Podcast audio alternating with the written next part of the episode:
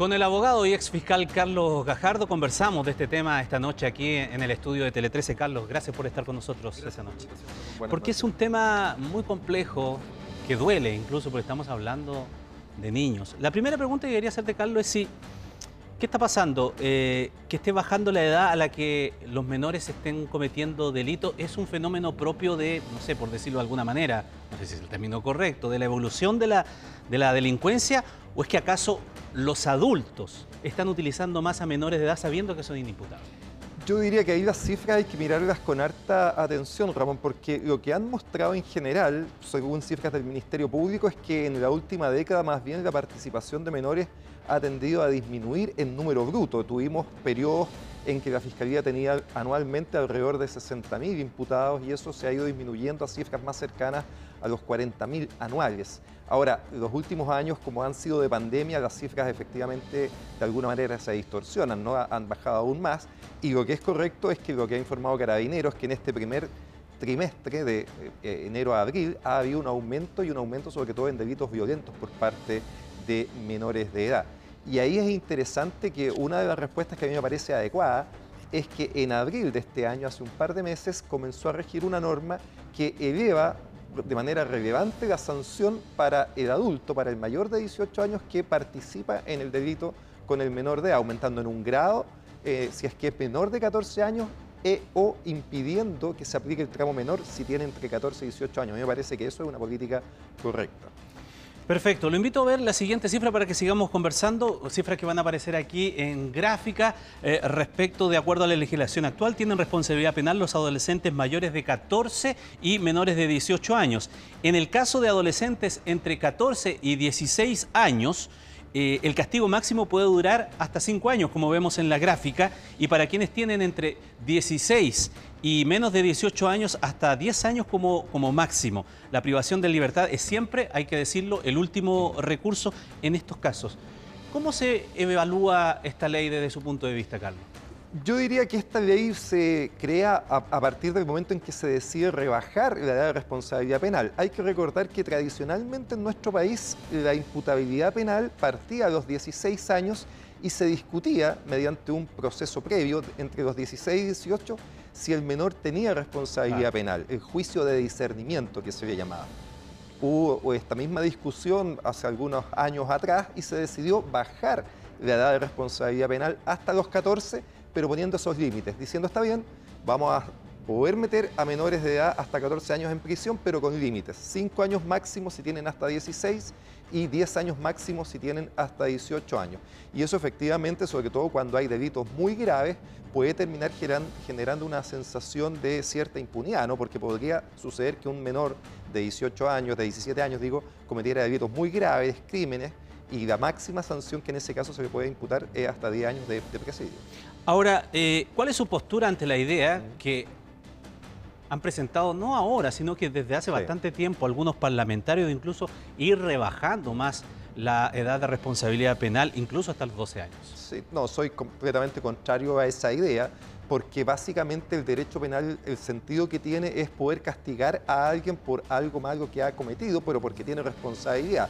Y tengo la impresión que bajo los 14 años es muy difícil echarle la culpa a un menor, a un niño, por cometer un delito. Ahí es evidente la transgresión y la falta que ha tenido el sistema para ello. Eh, tenemos que buscar mejores sistemas, mejores fórmulas para impedir que esos menores cometan delito y eso sobre todo tiene que ver con evitar su deserción escolar. Pero bajar la responsabilidad penal menos de 14 años a mí me parece que sería un grave error. Ahora, veamos una siguiente lámina también para seguir eh, apoyando la conversación. Los menores de 14 años son inimputables, como ya eh, conversábamos, es decir, no reciben una condena en cualquier delito que puedan cometer. En este caso, la policía pone a disposición de la justicia a ese menor y el juez lo pone a disposición de un adulto responsable, como lo vimos en este caso recién en, la, en la nota, ¿no? Y el mismo juez puede ordenar el ingreso del menor a un programa de reinserción. Eh, la pregunta es, si no la solución no es cada vez ir bajando más la edad, ¿esto debiera funcionar de otra manera?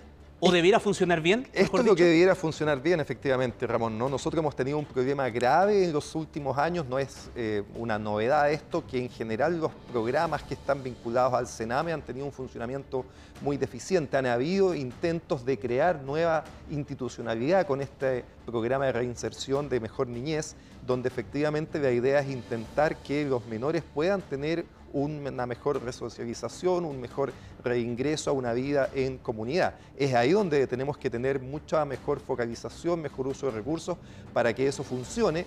No es poco el dinero que el Estado invierte en ese tipo de programas y yo creo que debiéramos exigir mejores resultados. ¿Hay seguimientos, eh, efectivamente? Por ejemplo, porque uno pudiese pensar que a un chico, a un niño de 11, de 12 años, si uno pudiese intervenir en él, y no solamente en él, sino que en el entorno, su familia, se pudiese rescatar, porque al final lo que sucede si él se convierte derechamente con el tiempo en un delincuente que reitera y reitera los hechos, como lamentablemente lo hemos visto en muchísimos casos, bueno, el Estado también es el que falla.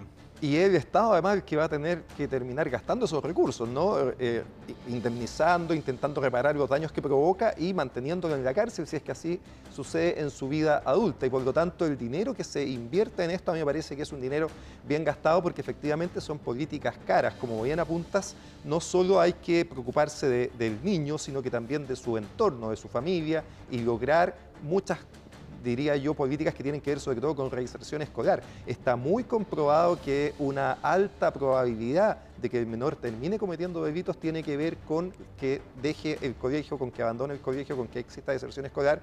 De ahí la posibilidad de caer en drogas, que no existan adultos responsables que se puedan encargar de él, son predictores de posible comisión de delito y es ahí donde el Estado debería poner, creo yo, su preocupación. Carlos, pero no es muy utópico eso, irrealizable. Lo digo porque no sé si hay experiencias internacionales en donde sí uno puede decir, mira, sí, sí resulta, este programa es efectivo, pero no sé, tal vez cuesta todo este dinero.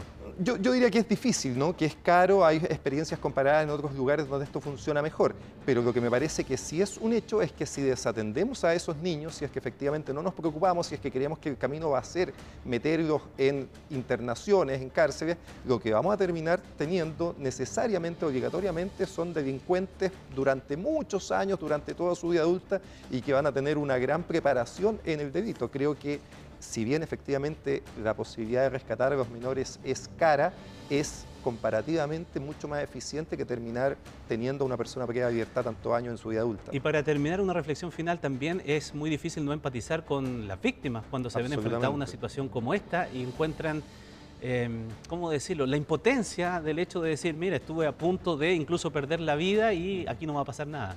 No, absolutamente. Yo creo que son muchos los casos eh, de personas, particularmente yo tuve una situación semejante en que eres víctima de delitos violentos con menores de edad. Y por supuesto hay una sensación de impotencia, de impunidad eh, pero creo que el Estado tiene que pensar respecto a la mejor solución para el conjunto de la sociedad y esa mejor solución, me parece a mí, pasa siempre por intentar extraer a los niños del sistema penal, solo cuando eso no es posible, por supuesto, el sistema penal tiene que actuar. En estos casos es evidente la gravedad que han tenido estas conductas y debiéramos esperar mejores soluciones para este tipo de casos.